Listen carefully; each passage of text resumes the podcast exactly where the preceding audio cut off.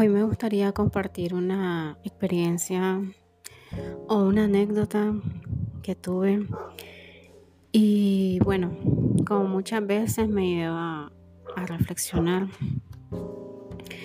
Y es que, em, bueno, salí a hacer varios mandados como siempre con mis hijos.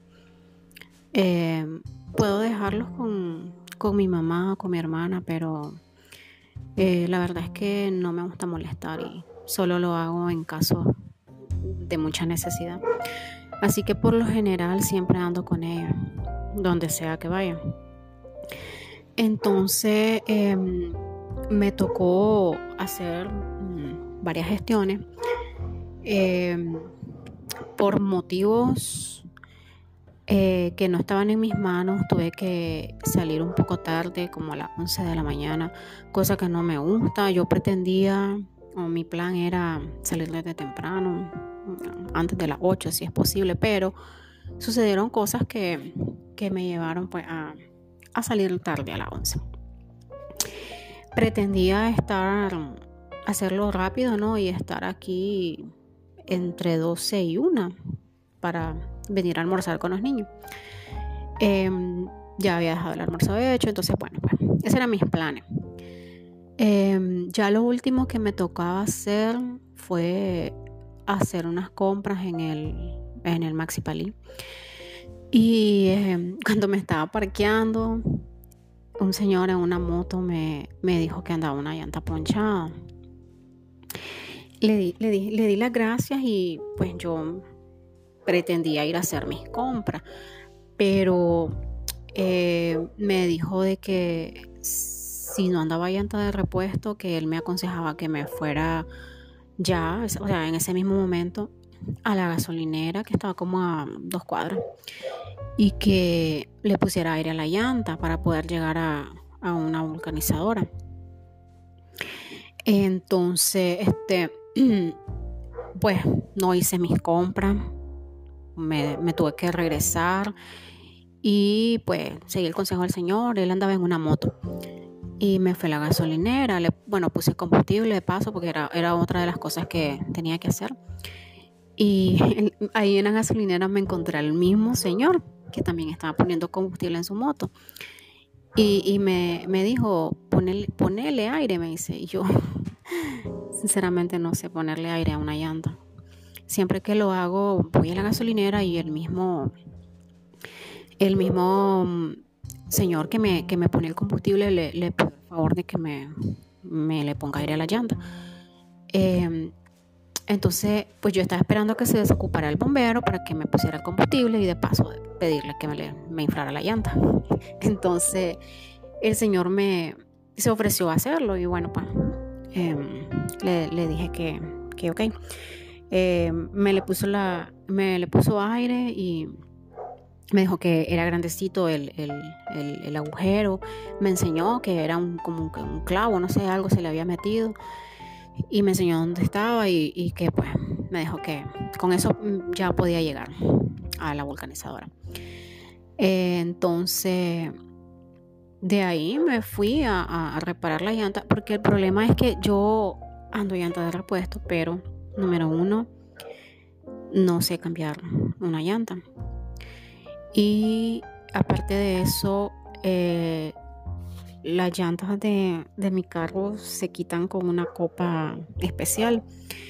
Y yo la copa la tenía en la casa. No sé por qué la bajé del carro, pues un día que lo lavé, saqué todo el montón de cosas que andaban ahí y no la volví a, meter. Entonces yo sabía que no andaba esa copa, o sea que no podía cambiar la llanta. Pero en la vulcanizadora sí tienen esa, esa copita que, le ponen para quitar la llanta. La cosa es que, em, pues, eh, fui, ¿no? Reparé la llanta y todo. Y, y ya cuando venía de regreso para la casa, pues obviamente no hice mis compras porque ya era, ya estábamos súper pasados del almuerzo y andábamos realmente con hambre y pues em, como ya había dejado hecho el almuerzo no quise comer en la calle y, aparte de que no me gusta comer en la calle y se gasta más y todo eso, entonces decidí regresarme a la casa y haré las compras mañana si acaso. Entonces, em, cuando venía manejando ya de regreso para la casa, le dije a mis hijos, mm, no es fácil ser una mamá soltera. A veces me siento tan bien, tan cómoda y tan tranquila estando sola, pero en situaciones como esta eh, quisiera quisiera tener a alguien a quien llamar y decirle, mira, se me poncho una llanta. Y que me dijeran, está bien, amor, no te preocupes, ya llego. Y que se haga cargo. Pero a veces es difícil em, depender de otras personas que te hagan favores, incluso extraños. Realmente, le agradezco mucho a, ese señor que, que me ayudó y pues em, eh, pero yo a veces pues quisiera decir mm, cambiar una llanta no tendrá tanta ciencia, voy a aprender. Y, pero tampoco quiero hacerme cargo de todo, no, no puedo hacerme cargo de todo, no puedo con todo. Y sinceramente eh, no quiero, no quiero dar esa imagen de que me miren en la calle cambiando una llanta y ser esa mujer luchona, que puede con todo, que no necesita a nadie, que se basta a sí misma. Realmente no quiero no quiero dar esa esa impresión, pero a veces pero a veces uno se siente tan vulnerable. En momentos así como ese, me cuestiono si si realmente me da plenitud y satisfacción estar sola. Em, igual en el día paso distraída, concentrada en lo mío, haciendo mis cosas, atendiendo a mis hijos, pero ya en la noche, cuando me toca salir a enllavar los portones, las puertas, cerrar las ventanas, y me doy cuenta que, bueno, es la primera vez que vivo sola, completamente sola con mis dos hijos. Y esas cosas, pues antes las hacía su papá o, o mi mamá, mi hermano, eh, yo nunca me encargué de, asegurar que todas las puertas estuviesen cerradas en la noche. Y ahora que me toca hacerlo, siento aquello de que la seguridad de mis hijos depende 100% de mí. Y a veces eso puede ser un poco abrumador porque de pronto sentís que, que bueno, siento que, que yo me encargo de todo, que yo cuido y protejo a, mis hijos, pero, pero realmente no hay nadie que, cuide de mí. Y no sé si, si realmente necesite que alguien cuide de mí o me proteja o, me dé seguridad, pero creo que es parte de la naturaleza femenina sentirnos protegida pero en fin, esta no es la primera vez que, que me siento así, en otras ocasiones me ha pasado. Eh,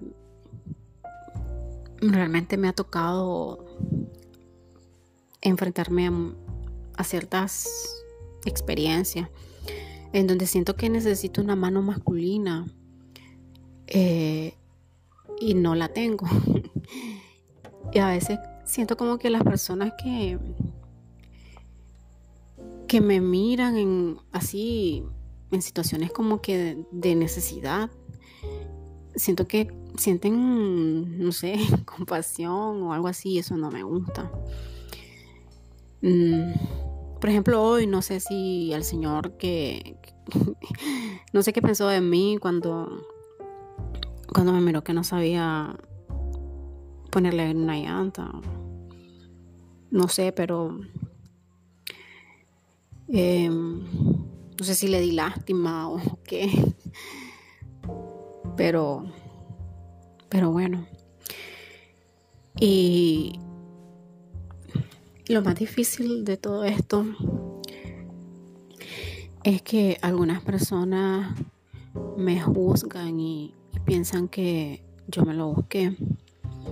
Algunas personas piensan que, número uno, no supe elegir a la pareja adecuada, que quizá fue estúpido, tonto o irresponsable casarme con alguien eh, que no era el indicado. Y otras personas piensan que, que no fui lo suficientemente valiente para, para mantener o sostener una relación en el tiempo. Que quizá debí tolerar o aguantar para mm, no estar sola. Em, pero creo que en ambos casos están equivocados. Pero, en fin, nadie vive en el mundo de, los demás. Y yo creo que la parte más difícil es eso, es sentir esas acusaciones de, de ciertas personas y no son ideas mías. Lo digo porque me lo han dicho los dos comentarios. Eh, y la verdad es que no, no siento que, que me haya equivocado. Bueno, de hecho, pues sí, me equivoqué, pero no estaba en mis planes.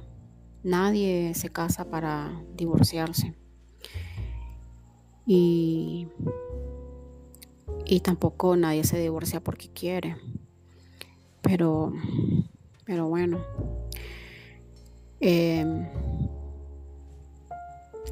son cosas que pasan y ni modo. Por el momento me toca seguir siendo solo yo. Y, y nada, yo sé que así como esta no fue la primera experiencia que tuve, sé que van a venir más, más situaciones como estas en las que me sienta sola, situaciones en las que sienta que necesite llamar a alguien y no tenga a quien llamar. Pero mm, ya veremos.